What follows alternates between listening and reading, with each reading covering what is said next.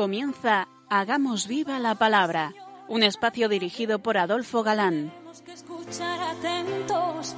En tu palabra, Jesús, está el mensaje, el del amor, el de andar despiertos. Cuando no tenga sentido la tristeza, en nuestra historia andemos como ciegos. En tu palabra hallaremos la fuerza que nos levante y llene de sosiego. Ojalá comprendamos tu palabra. Ojalá practiquemos tu palabra. Ojalá nos envuelva tu palabra.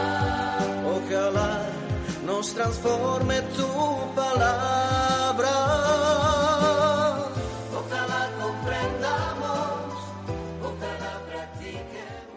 Hola amigos, un día más nos acercamos a la frescura de la palabra de Dios y hace que nos sintamos siempre jóvenes, frescos, muy vitales. Aquí estamos de nuevo, Adolfo, Katy, dispuestos a pasar este rato en vuestra compañía. Bienvenido a nuestro programa Hagamos viva la palabra. Llegamos a la quinta emisión del curso, dedicado en esta ocasión a un libro de especial actualidad y que es el último que tenemos en nuestras Biblias, el Apocalipsis. Este libro de Apocalipsis, eh, lleno de simbolismos, entre otras cosas, y, y como hemos ido viendo, contiene muchos escenarios, o sea, agrupaciones de siete en siete, de copas, de ángeles, de castigos, de bienaventuranzas, y uno de ellos es el de las siete cartas dirigidas a otras tantas iglesias o comunidades del Asia Menor. Lo empezamos a ver en la pasada emisión. Todas tienen el mismo esquema. Presentación de Cristo, con distintos nombres simbólicos, análisis de esa iglesia a la que reprende o alaba su proceder, y el premio para cada iglesia, que es siempre el mismo, la gloria eterna, pero también con distintos nombres simbólicos. Vimos en detalle la carta dirigida a Éfeso, y para vuestro recordatorio y para situarnos, tenemos por delante para comentar las cartas dirigidas a Esmirna, Pérgamo, Tiatira, Sardes, Filadelfia y la Ocadia, la Odisea. los versículos del 8 al 11 del capítulo segundo, donde nos quedábamos la pasada emisión, recogen la carta a la iglesia de Esmirna. La carta y el comentario son muy breves. Leamos. El ángel de la iglesia de Esmirna escribe, esto dice, el primero y el último, el que estuvo muerto y ha vuelto a la vida. Conozco tu tribulación y tu pobreza, aunque eres rico, y las calumnias de los que se llaman judíos sin serlo, y son en realidad una sinagoga de Satanás. No temas por lo que vas a sufrir. El diablo va a meter a algunos de vosotros en la cárcel, para que seáis tentados, y sufriréis una tribulación de diez días. Mantente fiel hasta la muerte, y te daré la corona de la vida. Es la carta más breve y, como veis, solamente contiene elogios. Ignoramos cuándo escribió, uh, perdón, cuándo recibió Esmirna la fe de Cristo y es muy probable que la haya recibido de Éfeso, por medio de algunos convertidos por San Pablo en esa ciudad. Esmirna era una ciudad rica y de mucho comercio, por eso contaba con una comunidad numerosa de judíos. Era eh, como el lucero, el ornato del Asia por sus palacios. Contaba con templos levantados a emperadores romanos y se ganó el título de fiel por ayudar a Roma contra los Seleucidas y Cartago. Posiblemente sea también la patria de Homero. Eh, su comunidad judía era terriblemente hostil a los cristianos. Es posible que en tiempos de San Juan, su discípulo Policarpo fuese el obispo de Esmirna, que muere mártir en el 156 por negarse a decir Señor como si fuera Dios al emperador. Eh, y por algunas tradiciones parece que los judíos fueron precisamente los instigadores. Jesucristo se proclama como el primero y el último, el que fue muerto pero vive. El triunfo sobre la muerte, por grandeza y poder del Hijo de Dios, es victoria que promete a los fieles de Esmirna para la que no hay reproches. Y oh paradoja, a pesar de su fidelidad, se le anuncia persecución. Y no sólo de paganos, sino de los astutos judíos. Y como al obrar mal, bueno, al decir judíos supone una expresión inapropiada, pues el texto dice ser judíos y no lo son. Y ojo, sinagoga sí, pero de Satán. El verdadero judío no podía negar la divinidad del Mesías una vez que lo ha proclamado y demostrado con su resurrección. Y una cosa importantísima, el negar a Jesucristo lo da como blasfemia, pues hemos escuchado la blasfemia de los que dicen ser judíos y no lo son. Exacto. Y al ser fieles, dice a los de Esmirna, no les dañará la muerte segunda, la eterna privación de Dios, la perdición del alma. Que la persecución será breve, está revelado en ese tendréis tribulación por diez días. Quiere decir tribulación corta. Y otra revelación es la influencia del diablo en el mal obrar de los hombres, pues dice el diablo va a meteros a algunos y como los valores para Dios son tan distintos de los valores de los hombres, les dice que conoce su pobreza, pero son ricos. Qué distinto lo que veremos dice a la iglesia de la Odisea. Pobre, ciego, desnudo, creyéndose rico. Y hablando del premio o recompensa, emplea al final una palabra que tanto gustaba a San Juan Pablo II. Fidelidad. Sé fiel hasta la muerte y te daré la corona de la vida. Y con esto pasamos a la tercera carta que va dirigida a la iglesia de Pérgamo. Pérgamo era otra de las importantes ciudades del Asia Menor. Contaba con una gran biblioteca, que podía competir con la de Alejandría, y de allí nació el uso del pergamino para la escritura, mucho más duradero que el papiro, que es el que se usaba entonces. El pergamino eran tiras de piel de res limpia, raída y estirada, cosidas que formaban rollos de escritura, al igual que los papiros. Con posterioridad fue hecho como en forma de libro y llegarían los códices. En Pérgamo se daba culto a Esculapio, que por la literatura de Homero pasó a ser considerado como un dios, por lo que se daba culto a la medicina y de cuya escuela salió el insigne Galeno.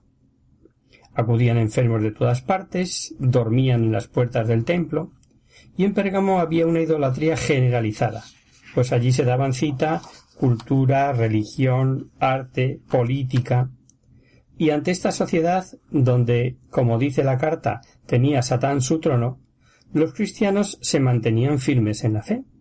Nada fácil, porque además era ciudad que tenía culto imperial, con lo que ello suponía reconocer al emperador como Dios, como divino, etc. ¿no?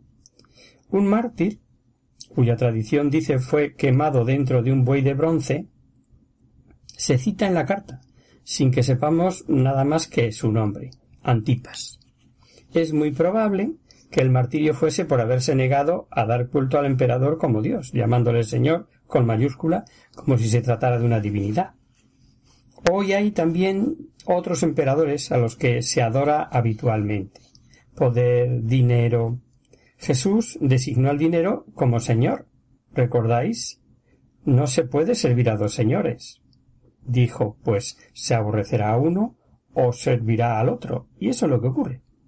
Hoy se da culto al dinero tan extraordinario, un culto tan extraordinario, tan generalizado, que es causa, pues, de guerras, drogas, extorsión, placeres ilícitos, injusticias de todo tipo. Adueñado de cuerpos y almas, hoy el dinero también recibe culto y precisa nuestra sociedad como en Pérgamo de que haya mártires capaces de no venderse por, por un puesto, por ejemplo. ¿Cuántos políticos de hoy son capaces de aceptar el crimen del aborto, la eutanasia y otras cosas que no quiero ni mencionar, que vosotros conocéis, queridos oyentes, al igual que yo, por sus ansias de poder, y que lo que buscan a costa de lo que sea y del dinero que va asociado al poder, al poder, perdón. Y más de uno que hoy presume diagnóstico, cuando de joven era cristiano practicante, y peor aún, diciendo defender los valores de la sociedad, pisotean los derechos fundamentales de las personas y desprecian la ley de Dios. Pero vamos ya con el texto de la carta. Al ángel de la iglesia de Pérgamo escribe. Esto dice el que tiene la espada aguda de dos filos. Sé dónde vives, dónde está el trono de Satanás. Eres fiel a mi nombre y no has renegado de mi fe.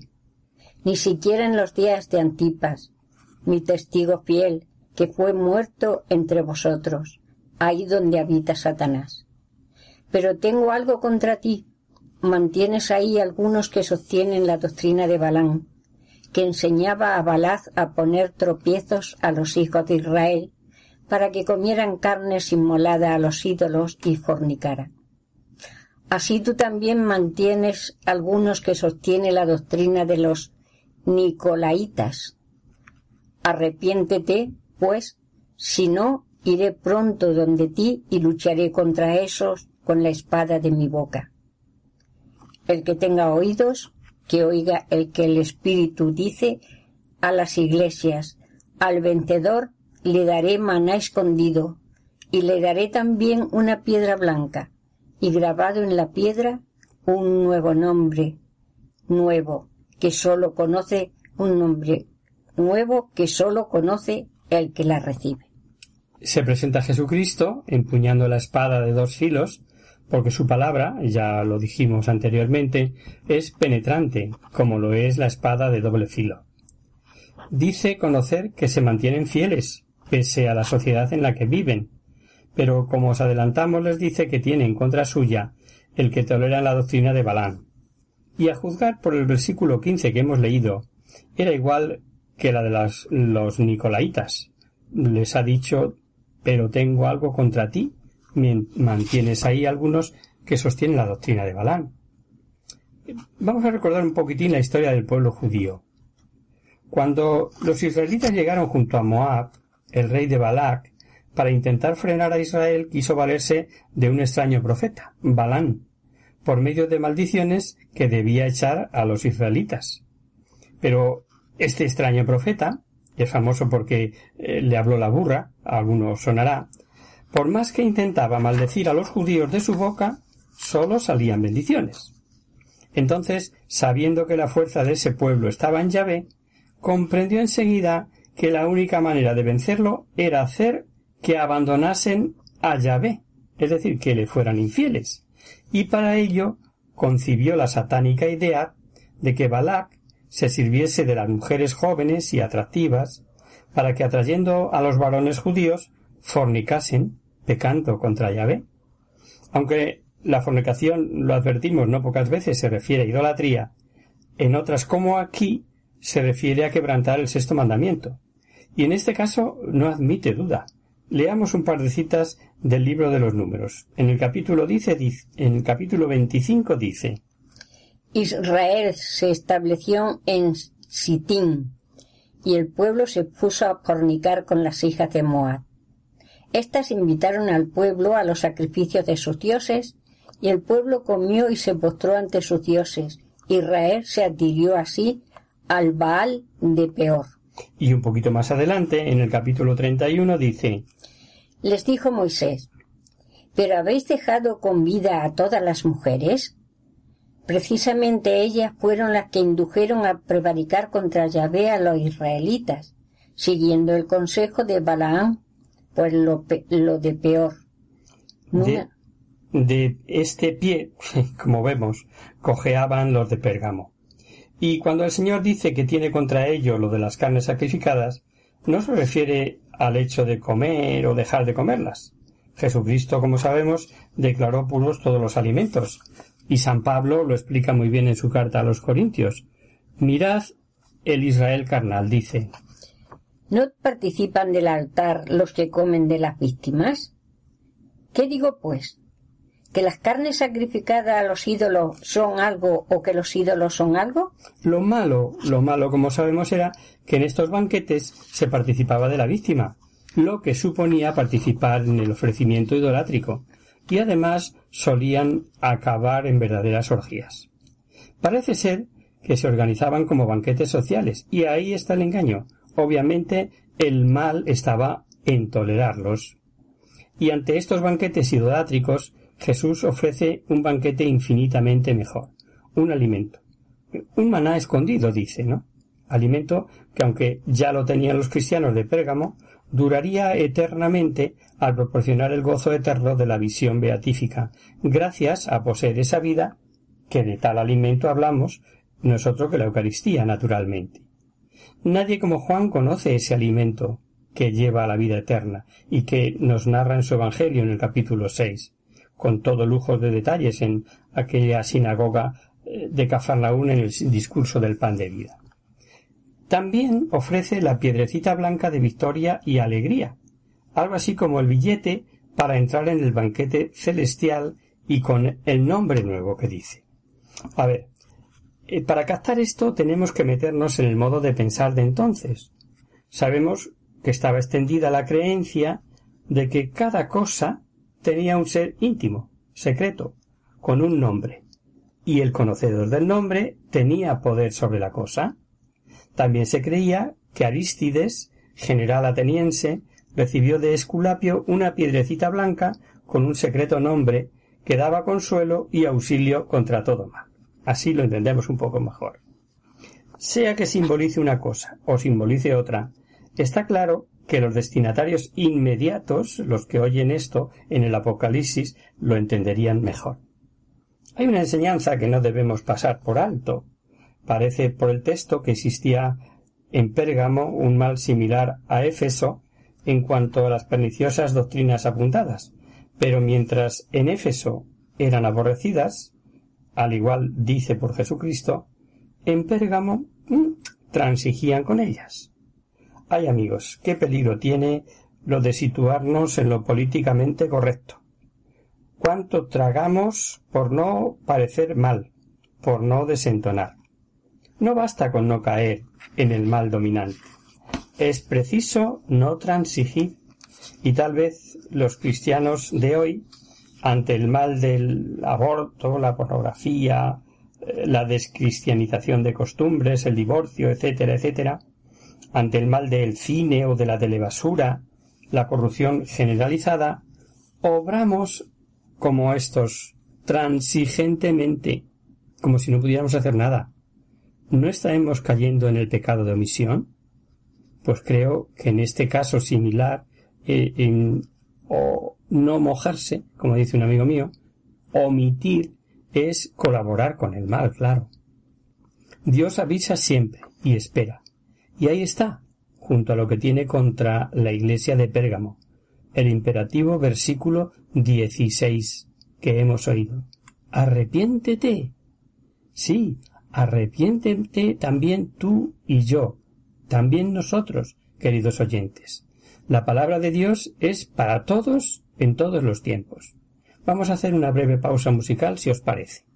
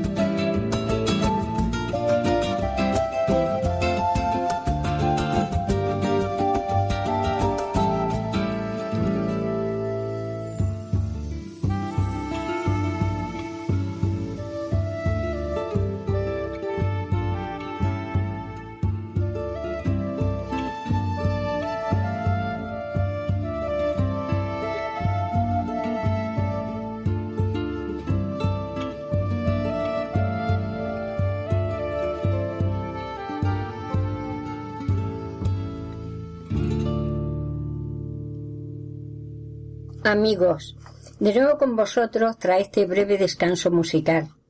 Os recordamos, queridos oyentes, que sintonizáis el programa Hagamos viva la palabra. Si queréis contactar con nosotros vía correo postal, lo podéis hacer a Radio María, Paseo Lanceros 2, primera planta, 28024, Madrid. Y si preferís el correo electrónico, hagamos viva la palabra arroba radiomaria.es. Para los que se acaban de incorporar, decirles que estamos analizando el libro La mar de interesante, el Apocalipsis. Sí, y concretamente el, este mensaje a la Iglesia Universal que representan eh, las siete cartas dirigidas a las otras siete iglesias de Asia, recordad que el número siete significa plenitud, hemos visto en detalle las tres primeras, las dirigidas a Efeso, Esmirna y Pérgamo. Y vamos ahora a por la cuarta, que va dirigida a la iglesia de Tiatira.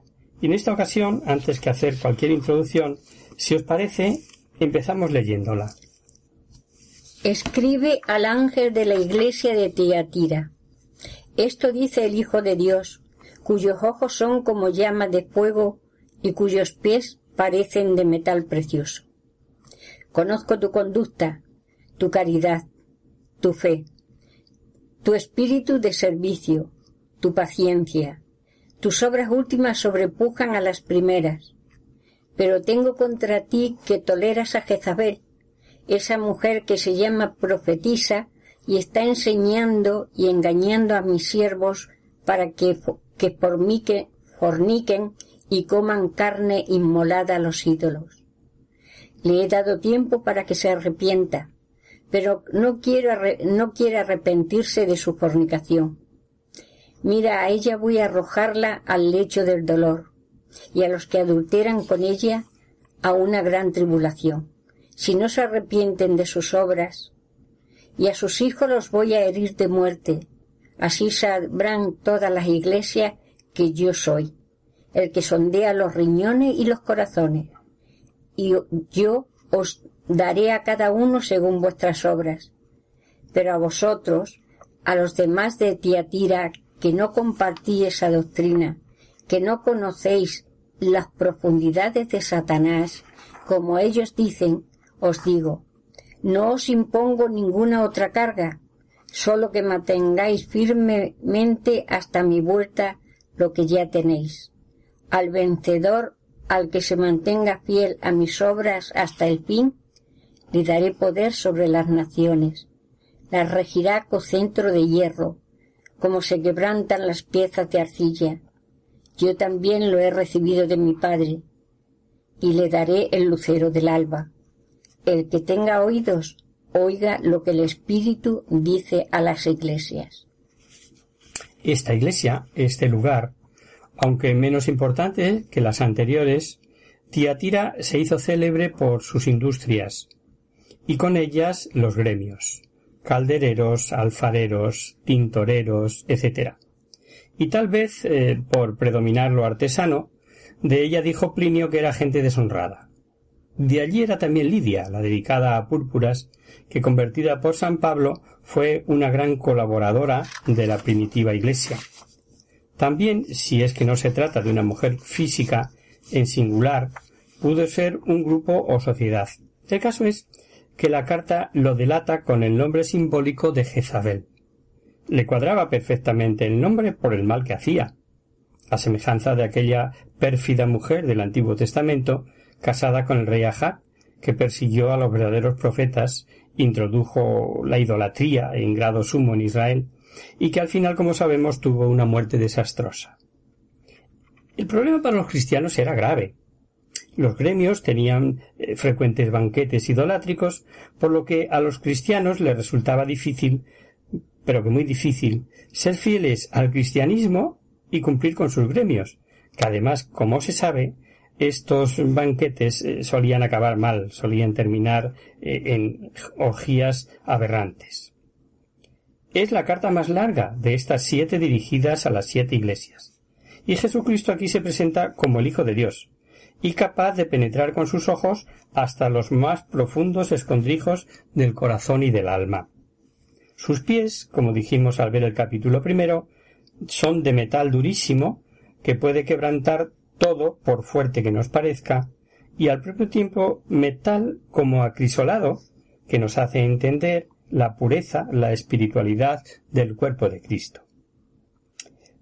Tiatira es la ciudad menos importante de las siete nombradas por San Juan, estaba situada a 65 kilómetros al sudeste de Pérgamo, y antes de que fuera incorporada al Imperio Romano era una pequeña ciudad de guarnición entre la Misia y la Lidia, levantada por Seleuco, el primero, y estaba situada entre los ríos Caico y Hermo, y hacia el año 190 fue conquistada por Roma. Desde entonces fue cuando comenzó a crecer la ciudad, llegando a alcanzar un desarrollo industrial muy floreciente. Era célebre en la antigüedad por sus industrias de tejidos, de tintorería y de fundición. Y esto contribuyó al desarrollo de numerosas asociaciones obreras y patronales de carácter profesional y religioso. Eran frecuentes los banquetes que se celebraban con motivo de las fiestas patronales de cada gremio laboral por lo cual los cristianos se veían con frecuencia en compromiso, al sentirse por una parte obligados a cumplir con sus deberes gremiales y por otra a llevar a efecto sus exigencias cristianas. Ignoramos también de qué manera entró en esta ciudad el cristianismo. Solo sabemos que entre los convertidos por San Pablo en Filipos se contaba o se encontraba una mujer por nombre Lidia, originaria de esta tierra de Tiatira, y que se dedicaba al comercio de la púrpura. La carta a la iglesia de Tiatira es la más larga como hemos comentado. En esta y en las otras tres que faltan se invierten en las dos constantes finales. El título de Hijo de Dios solo se encuentra bajo esta forma en este pasaje.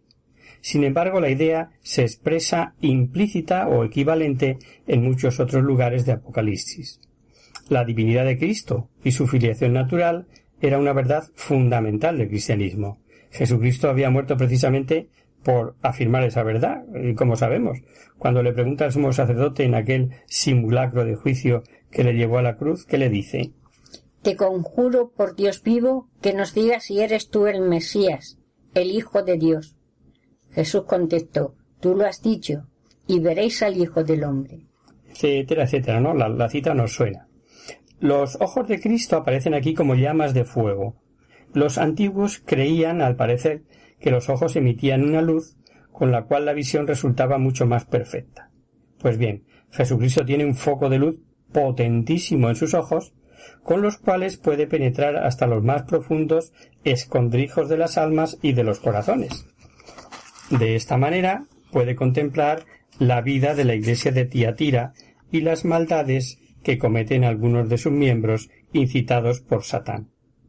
Los pies de Cristo son semejantes a azófar y para muchos autores se trataría de un metal muy duro que serviría para simbolizar la acción de Cristo pisoteando o deshaciendo a sus enemigos y toda clase de maldad que se pueda cometer en este mundo. Sin embargo, a su vez, la luminosidad de los pies de Cristo nos parece una imagen muy apropiada, en perfecto paralelismo, con el fulgor de sus ojos, para significar la naturaleza espiritual de Cristo, que penetra hasta lo más recóndito del corazón humano. Y como en otras cartas, San Juan hace primero el elogio de la Iglesia, para pasar después a los reproches. El elogio de la Iglesia de Tiatira es el más rico y espléndido de todas las cartas. San Juan alaba las obras de la Iglesia de Tiatira la primera de las cuales es la caridad.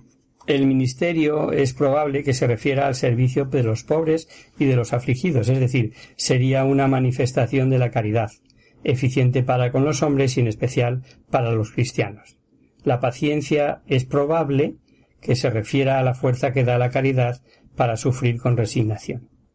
Además, esta iglesia de Tiatira no se ha estancado en la vida cristiana, sino que ha progresado, pues dice sus obras últimas son mayores que las primeras. Y no solo en número, sino también en calidad, pues a la iglesia de Tiatira le sucede lo contrario de lo que sucedía a la de Éfeso, que había aflojado en su primera calidad, ¿recordáis? Tengo contra ti que has descuidado el amor primero, decía a los de Éfeso. En cambio, las obras de caridad de la iglesia de Tiatira son ahora más excelentes que al principio. Para San Juan, lo que caracteriza el verdadero amor, la auténtica caridad cristiana, es la manifestación, la manifestación, perdón, externa de ese amor en obras, en obras de misericordia. Pero no todo es bueno en Tiatira. El apóstol le reprocha varias cosas que pueden ser motivo de perversión para los fieles. Y su mal es algo parecido al de Pérgamo. Pero da la sensación de estar más extendido. Y como al hablar a la iglesia de Pérgamo se sirvió el autor sagrado del nombre de Balán, así ahora toma el nombre de Jezabel, para designar probablemente a alguna dama influyente que hubiera en aquella iglesia. El nombre de Jezabel es indudablemente simbólico, y está tomado de la triste famosa mujer de Ahab, que introdujo los cultos fenicios en el reino de Israel y que persiguió a muerte a los verdaderos profetas. La Jezabel de la que nos habla San Juan, perteneciente posiblemente a la secta de los Nicolaitas, enseñaba y fomentaba con su ejemplo la idolatría, participando en los sacrificios de los ídolos. A esta dama, o esta porción de fieles representados por la dama Jezabel, les había dado el Señor tiempo para que se arrepintiesen. Lo hemos escuchado, y tal vez por medio de una corrección pública. Pero no había querido cambiar la conducta. La falsa profetisa se ha empeñado en seguir con sus fornicaciones y adulterios. Los términos aquí de fornicación y adulterio pueden aludir a la connivencia eh, con la idolatría, pues en el Antiguo Testamento, como hemos dicho, fornicación es sinónimo de idolatría en muchas ocasiones. Pero también pueden designar una doctrina moral lasista, y más probable en este caso que se refiera a los desórdenes que acompañaban la participación de los nicolaitas en esos banquetes paganos. Esa costumbre de asistir a los banquetes de los ídolos parece inveterada, pues no quieren arrepentirse de su fornicación, como hemos visto, por cuyo motivo Jesucristo amenaza con arrojarla en cama. Este castigo permite al Señor con el fin de que se arrepienta de sus obras, pues Dios quiere que todos los hombres se salven. Esto lo hemos dicho ya muchas veces, y les concede tiempo y tiempo y las gracias suficientes para ello. Cuando Cristo venga, al que venciere, dice, y persevere hasta el fin en las obras y la caridad a los que ha aludido, dará un premio singular, el dominio sobre las naciones. Y un segundo premio que se promete a los vencedores es no es más ni menos que participar del mismo Cristo. Por eso ofrece el premio de ser estrella de la mañana. Efectivamente, así lo dice, ¿no? Y gobernar a las naciones, lo más. Ser una sola cosa con Cristo. Ni más ni menos, como veis, queridos oyentes, que la doctrina del cuerpo místico que conocemos. Bueno, pues hasta aquí la carta a Tiatira y el programa de hoy. Seguiremos en este punto la próxima emisión. Yeah.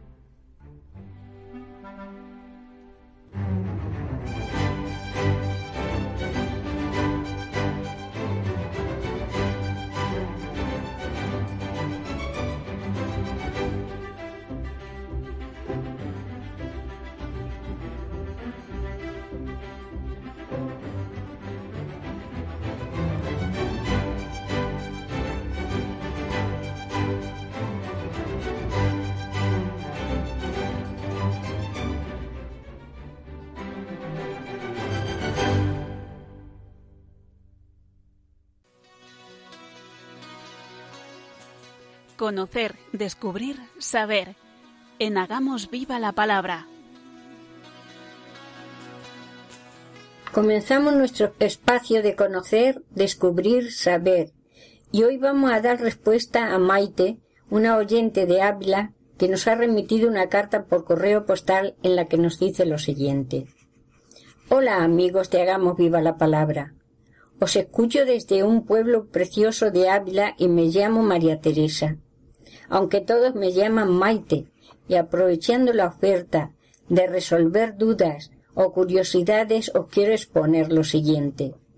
Raro es el día que pasa que no veo en alguno de los medios de comunicación cómo la Iglesia, sus ministros o sus declaraciones son objeto de visiones deformadas, incluso ataques desmesurados o mentiras manifiestas. Ya sé que Cristo dijo a sus discípulos que serían perseguidos y de hecho creo que es algo que, que siempre ha ocurrido. Y ahora que estoy viendo los paralelismos con el Apocalipsis, aprovechando su oferta, he decidido escribir al programa. A mí, todas estas cosas me causan malestar y preocupación, y en ocasiones hasta miedo. ¿Podrían darme alguna sugerencia o modo de proceder? Pues lo peor de todo es que la mentira manifiesta queda totalmente impune. Muchas gracias por adelantado y muchas gracias por el programa, Maite. Gracias a ti, Maite, por tu escucha. Y de miedo nada. Nos lo dice explícitamente el Evangelio, no tengáis miedo, yo he vencido al mundo. Eh, vamos a darte algunas ideas acerca del asunto. Pues lo peor, como tú dices, es que queda impune. Lo primero que hemos de precisar es que estos ataques son tanto desde fuera como desgraciadamente desde dentro de la Iglesia. Y en cualquiera de los casos utilizan los medios actuales de comunicación, que son cada día más rápidos y de mayor difusión global. Nuestro libro, el Apocalipsis, si algo va a dejar claro es precisamente el triunfo final de la Iglesia. Pero hasta entonces, pues nos toca sufrir y merecer. Por hacerlo de modo esquemático, por centrarnos, vamos a ver cuáles son las motivaciones de esas críticas, cuáles son sus tácticas y qué se nos ocurre proponer ante esos ataques. ¿Qué motivaciones hay tras estos ataques? Todas estas agresiones son fruto de un anticlericalismo sin más del que en España, por cierto, hay una larga tradición. ¿Responden a experiencias personales negativas que no han podido digerirse? obedecen a un pasado histórico sobre el que todavía no se es capaz de tener una visión objetiva? Buenas preguntas, Katy. De todos ellos, sin duda, hay algo. Y las verdades de la Iglesia Católica, las que predica continuamente, pues son incómodas para muchos, que desearían pues una Iglesia más permisiva o condescendiente.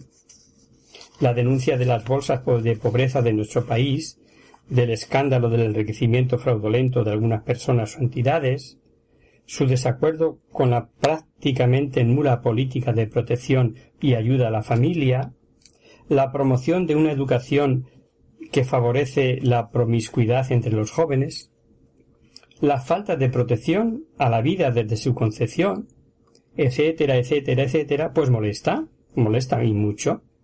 La verdad con mayúscula no tiene mucha aceptación, en sociedades hedonistas, materialistas, eh, como la actual, ni el entramado de intereses políticos y económicos por las que éstas se mueven.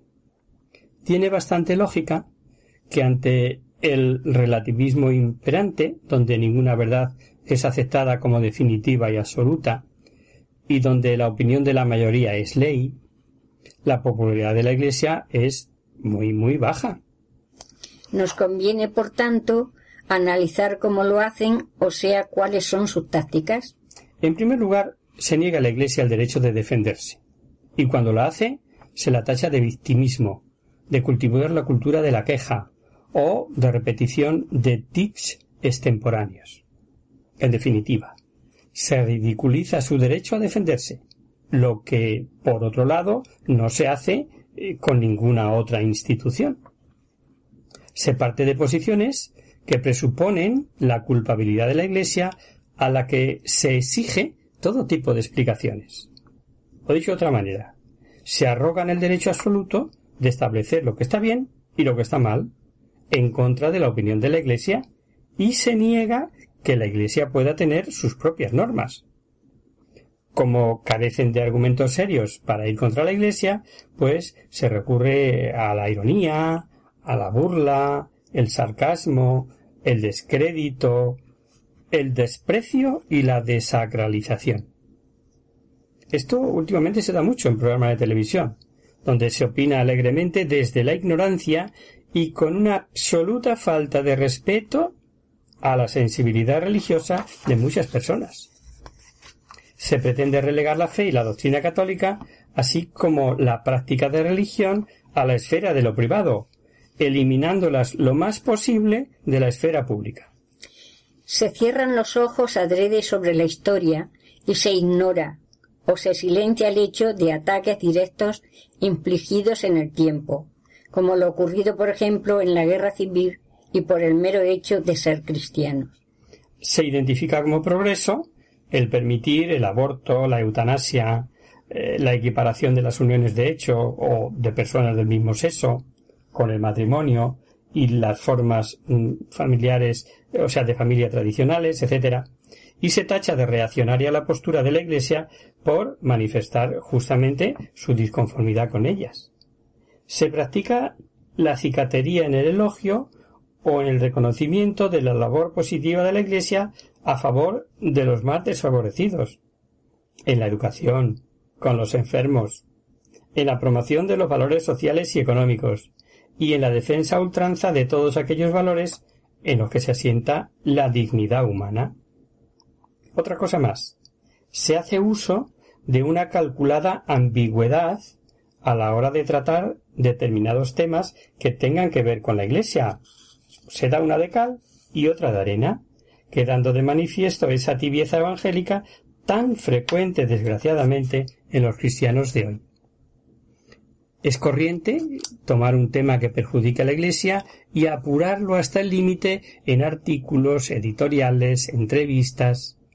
Se recurre con frecuencia a la calumnia, la mentira, el infundio, sin preocuparse de contrastar la información para comprobar su veracidad.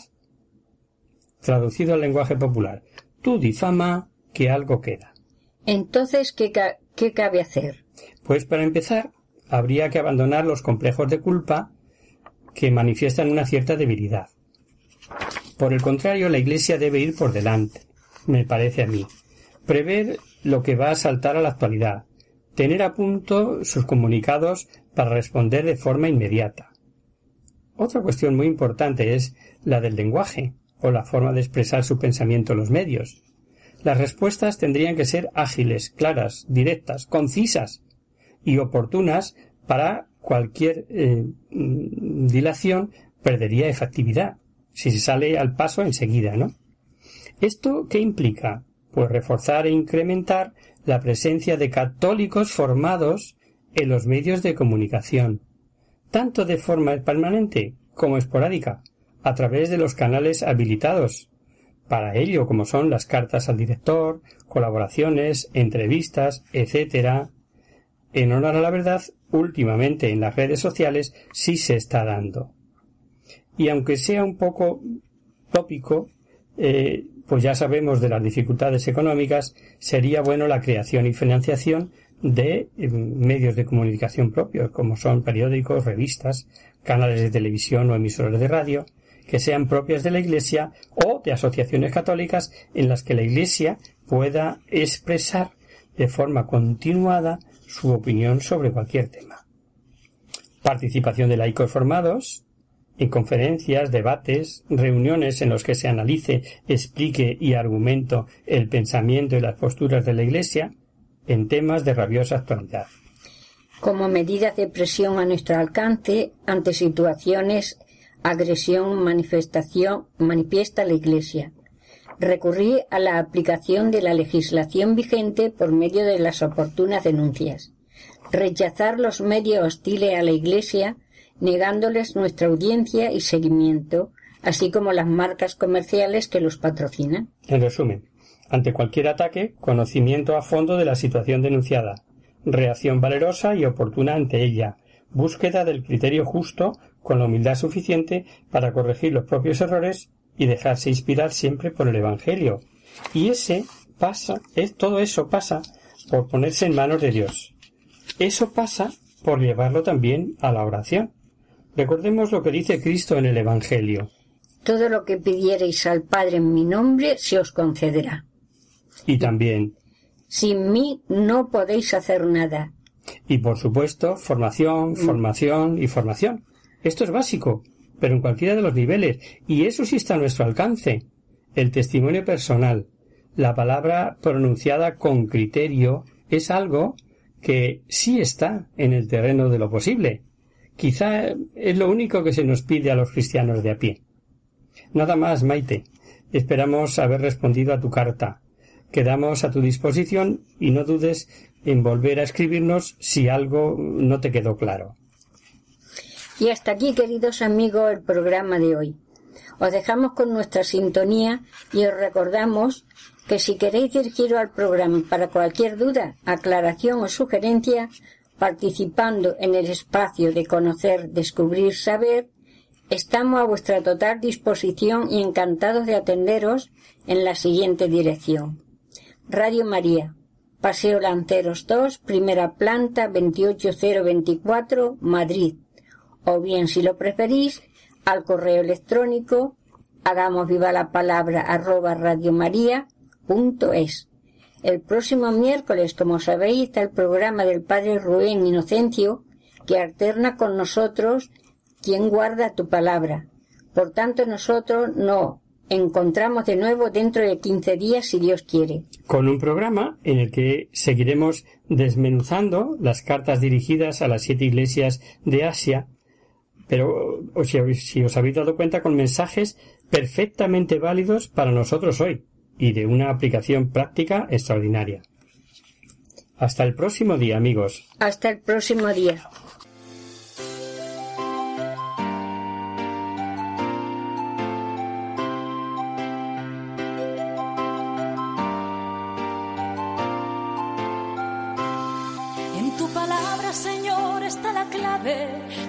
Tenemos que escuchar atentos. En tu palabra, Jesús, está el mensaje, el del amor, el de andar despierto. Así concluye Hagamos viva la palabra con Adolfo Galán. Andemos como ciegos en tu palabra y haremos la fuerza que nos levante y llene de sosiego. Ojalá